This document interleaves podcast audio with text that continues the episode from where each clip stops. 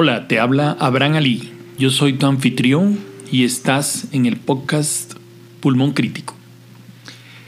Hoy vamos a comentar sobre el camino a la vacuna contra la COVID-19. No es un camino fácil. Se encuentra lleno de retos y dificultades que lo vuelven un largo proceso. Este camino se desarrolla por etapas. Lo primero que se hace para la generación de una vacuna es analizar el comportamiento del germen para el cual se va a lograr la misma. La duración de esta etapa es cerca de tres años. En ese momento se hacen cultivos de células o de tejidos y las pruebas se ejecutan en animales, buscando determinar la seguridad de la vacuna y además su capacidad para estimular al organismo a generar una respuesta inmunológica. Es importante saber que luego de conocer el agente infeccioso, en el caso del SARS-CoV-2, esto se logró en enero en China. En ese instante debe ser clara la forma como persiste el virus en la naturaleza, su forma de transmisión, las vías de entrada para infectar los pacientes, cuáles son las proteínas que usa para infectar, de qué receptores se vale para entrar a la célula y qué factores lo vuelven un patógeno agresivo. La segunda etapa es la de estudios clínicos con humanos. Usualmente esta segunda etapa dura dos años. Involucra un pequeño grupo de adultos mayores de edad pero menores de 80 años. En esta fase se hacen estudios aleatorizados y controlados, al azar, buscando estudiar la vacuna candidata. Y allí lo que se quiere mirar es la seguridad, la capacidad inmunogénica, las dosis propuestas, el posible programa de vacunación y el método de aplicación. Es importante entender que el objetivo es verificar si la vacuna funciona bien y si el material inyectado, que consiste en antígenos, usualmente proteínas, es capaz de inducir la respuesta inmune protectora y si no genera daño a los humanos y se tolera de forma correcta. Para la tercera fase se realizan pruebas aleatorias nuevamente para encontrar la efectividad. Efectividad es, en este caso, funcionar de la mejor manera sin generar daño en el tiempo esperado. Aquí se evalúa con miles de personas. Lo usual es hacer pruebas comparando con un placebo. Placebo es una sustancia parecida que no tiene ninguna acción biológica. En esta fase también se evalúa la seguridad de la vacuna dado que algunos efectos secundarios podrían no aparecer en los grupos más pequeños de sujetos probados en las etapas anteriores. Pero el objetivo final es conocer si la vacuna realmente previene la enfermedad, si evita la infección con el germen estudiado, si conduce a la generación de anticuerpos u otro tipo de respuestas inmunológicas relacionadas con el patógeno. Entender el perfil de seguridad en la población general por medio del testeo a muchas personas en rangos variados de edad. Pero no todo termina luego de la fase de laboratorio. En la etapa de post-comercialización, cuando ya la vacuna la está usando la comunidad, se deben mantener controles de calidad para monitorear de modo permanente probables valles de seguridad no detectados previamente. Para ello, el reporte de todos los eventos adversos, incluso los considerados pequeños, son importantes. Todo el proceso de generación de las vacunas puede tomar hasta 10 años esto nos confronta en relación con la urgencia actual en conseguir la vacuna contra la COVID-19 en el curso del primer año de su aparición. Es necesario recordar que la vacuna contra SARS y MERS nunca apareció, aunque la enfermedad se controló en menor tiempo. Hasta aquí el mensaje habla de la dificultad para producir una vacuna. Pero ¿cómo se desarrolla la inmunidad? Este es un tema un poco más profundo, muy médico, pero el sistema adaptativo del cuerpo puede aprender a reconocer nuevos gérmenes invasores, como el SARS-CoV-2. Lo primero que hace el virus es unirse al receptor EK2, que está en la superficie de las células humanas, por medio de su proteína de espiga, la que le genera el aspecto de corona. En este caso, debemos entender que esos receptores se encuentran de forma importante en la parte posterior de la nariz, en la faringe, lo cual lleva a que sean los sitios de mayor transmisión asociado a las pequeñas gotitas de saliva, a la tos o a la, a la conversación de las personas. Al entrar a la célula, se facilita que el ARN del virus produzca nuevos virus. Te recuerdo que ARN es ácido ribonucleico, contiene el material genético del virus.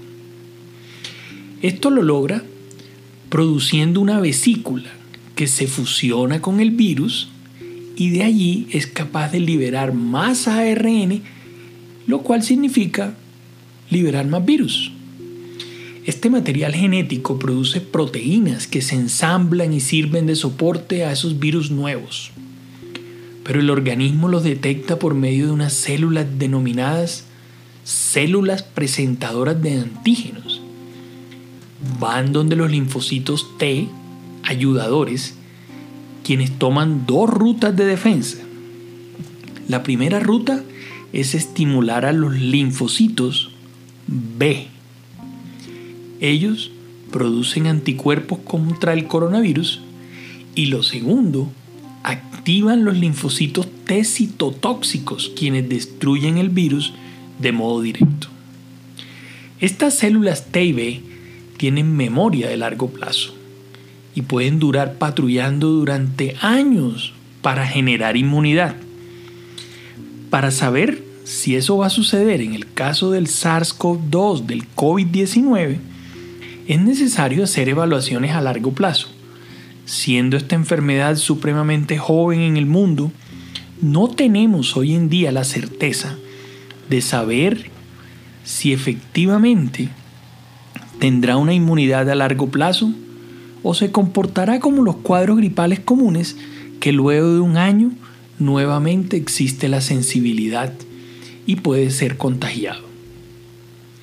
Pero toda esta defensa, toda esta capacidad inmunológica que acabo de explicar, son conceptos teóricos que se dan en condiciones ideales, pero cada organismo tiene respuestas diferentes ante los virus y por consiguiente en algunos casos el virus vence al organismo y en otros casos es al revés.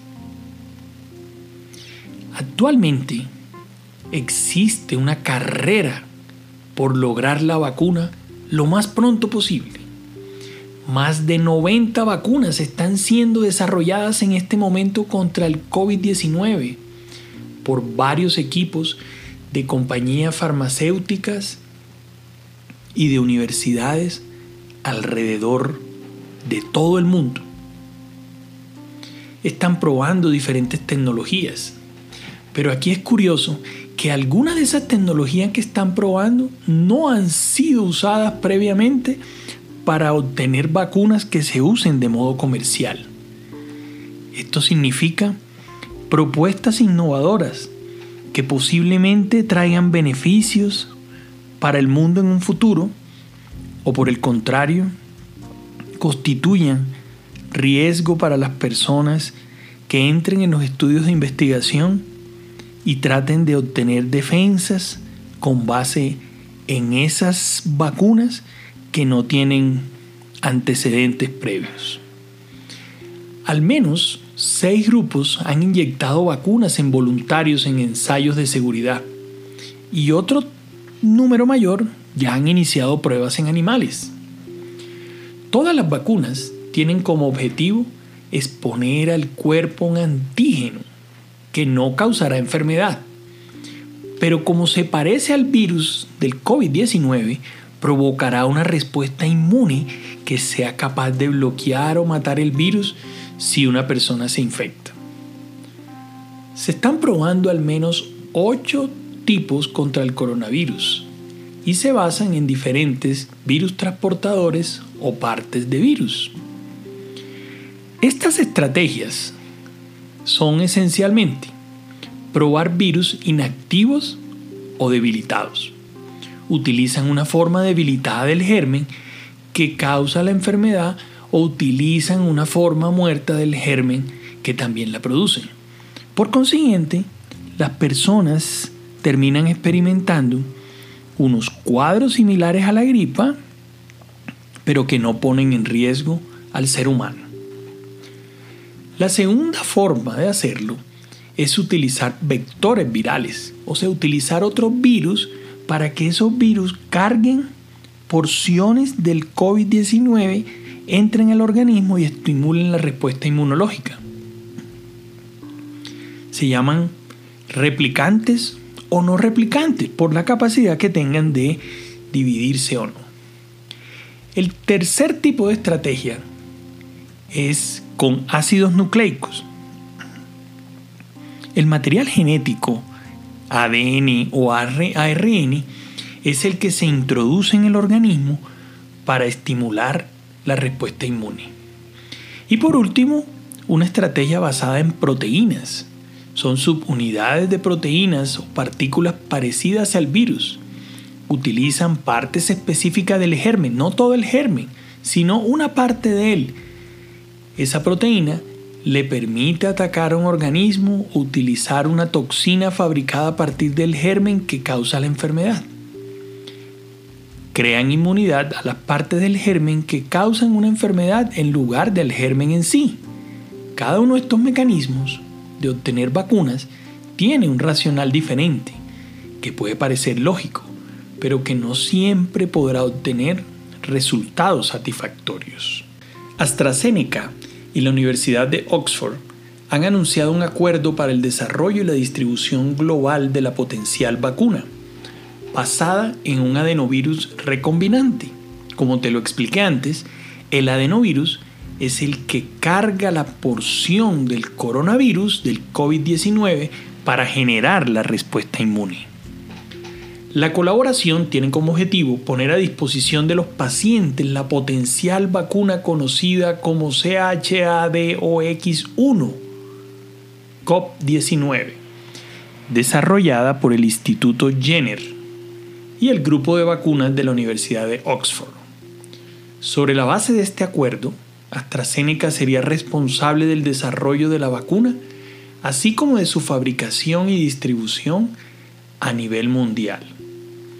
Esta vacuna utiliza un portador viral, el adenovirus debilitado, generalmente el que produce los cuadros gripales. Y lo que lleva a ese adenovirus es la proteína S, la espiga, la que caracteriza la corona del coronavirus. De esta forma, se prepara el sistema inmunitario para atacar al COVID-19 en caso que la persona se exponga al virus. La escogencia del adenovirus se ha hecho dado que por medio de él se puede tener una respuesta inmunológica fuerte, sin riesgo que se replique y genere infección por sí mismo. Hasta la fecha, se han hecho pruebas en más de 300 personas ha habido buena tolerancia, ha habido algo de fiebre y como es usual, síntomas gripales, pero no efectos secundarios importantes. Por otro lado, el gobierno de Rusia ha generado la noticia que en el futuro cercano producirá grandes dosis de una vacuna contra el coronavirus, esperando ser liberada en septiembre, lo cual fue conocido en una rueda de prensa brindada por la ministra Tatiana Golikova. Hasta ahora la han probado en 50 militares de ese país, quienes han sido voluntarios para el estudio clínico efectuado en el Centro Nacional de Investigación de Epidemiología y Microbiología, Gamalei. Este centro recibe el nombre de un famoso virólogo ruso. Este laboratorio funciona en asocio con el Ministerio de Defensa. La Universidad de Moscú está trabajando a toda marcha para la elaboración de la vacuna. La forma de desarrollo de esta vacuna está sobre la base del ADN de un adenovirus. Los datos preliminares han mostrado buenos resultados. China también está en la búsqueda de la vacuna con la firma CanSino Biologics, teniendo un estudio preliminar en humanos con la generación de respuesta inmune. La vacuna estimuló anticuerpos M y G que lograron pico de producción a los 28 días posterior al suministro de la vacuna. Y también demostraron activación de los linfocitos, quienes tuvieron pico de funcionamiento al día 14. No hubo efectos adversos serios en las 108 personas evaluadas. La parte clave es qué va a pasar dentro de seis meses cuando vuelvan a evaluar anticuerpos y vuelvan a evaluar el funcionamiento de los linfocitos. Por otro lado, los Estados Unidos no se han quedado atrás. La empresa Johnson Johnson probará en el mes de julio su vacuna en desarrollo en humanos, planeando incluir 1.045 adultos sanos entre los 18 y los 55 años, así como mayores de 65 años de otros países. Planeaban iniciar en septiembre de este año 2020, pero en la frenética carrera por encontrar la vacuna, el proyecto se va a adelantar dos meses. Su plan general es invertir, lograr mil millones de dosis para el 2021, entrando en producción al finalizar el mes de octubre. Es deseable que se pueda lograr todo lo planeado. Es deseable que todos lleguen a la meta, que existan opciones de vacunas y que los estudios de investigación aleatorizados, controlados y ciegos puedan demostrar la efectividad de la vacuna.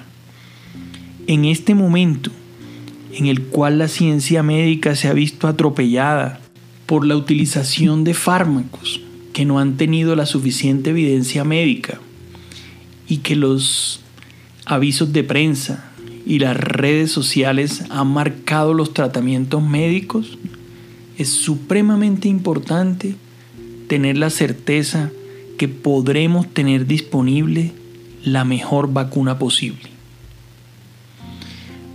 La Cumbre Mundial de Vacunas se organizó recientemente de modo virtual por parte del Reino Unido a inicios de junio.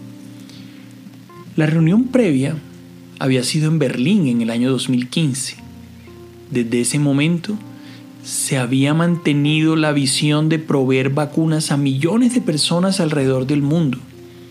En este momento de pandemia, el compromiso también se orienta a mitigar el efecto de esta situación, tratando de contar con vacunas seguras y eficaces contra la COVID-19, pero principalmente asequible para todos.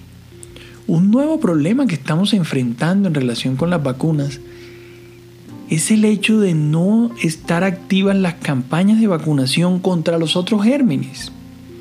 Es frecuente la pregunta de los pacientes acerca de si es necesario vacunarse contra el neumococo o contra la influenza. La respuesta categórica es sí es necesario vacunarse. Y ahí hay un problema porque cuando la COVID disminuya su intensidad, podremos tener otras enfermedades en plena ebullición debido a la falta de vacunación oportuna. Pero la sensación positiva en relación con la producción de vacunas antes que termine el año fue tristemente revertida por la Organización Mundial de la Salud cuando el 10 de junio emitió el concepto lapidario que en seis meses iba a ser imposible tener la vacuna y que la expectativa debería mantenerse para el año 2021. La rapidez con que esos estudios puedan determinar si las vacunas son seguras y efectivas depende en parte de cuán ampliamente se esté propagando el coronavirus en el mundo. Los estudios deberán incluir al menos 20.000 personas o más para tener resultados confiables, teniendo en cuenta que la mitad irán a la vacuna real y la otra mitad irán a una inyección tipo placebo que no contiene ningún efecto. Entonces, es cuestión de esperar para ver cuántos en cada grupo se infectan con el virus de la COVID-19. La pregunta que le da marco a este podcast de la carrera por la vacuna contra la COVID-19 no tiene en este momento una respuesta real. No hay una respuesta precisa para cuándo estará disponible la vacuna.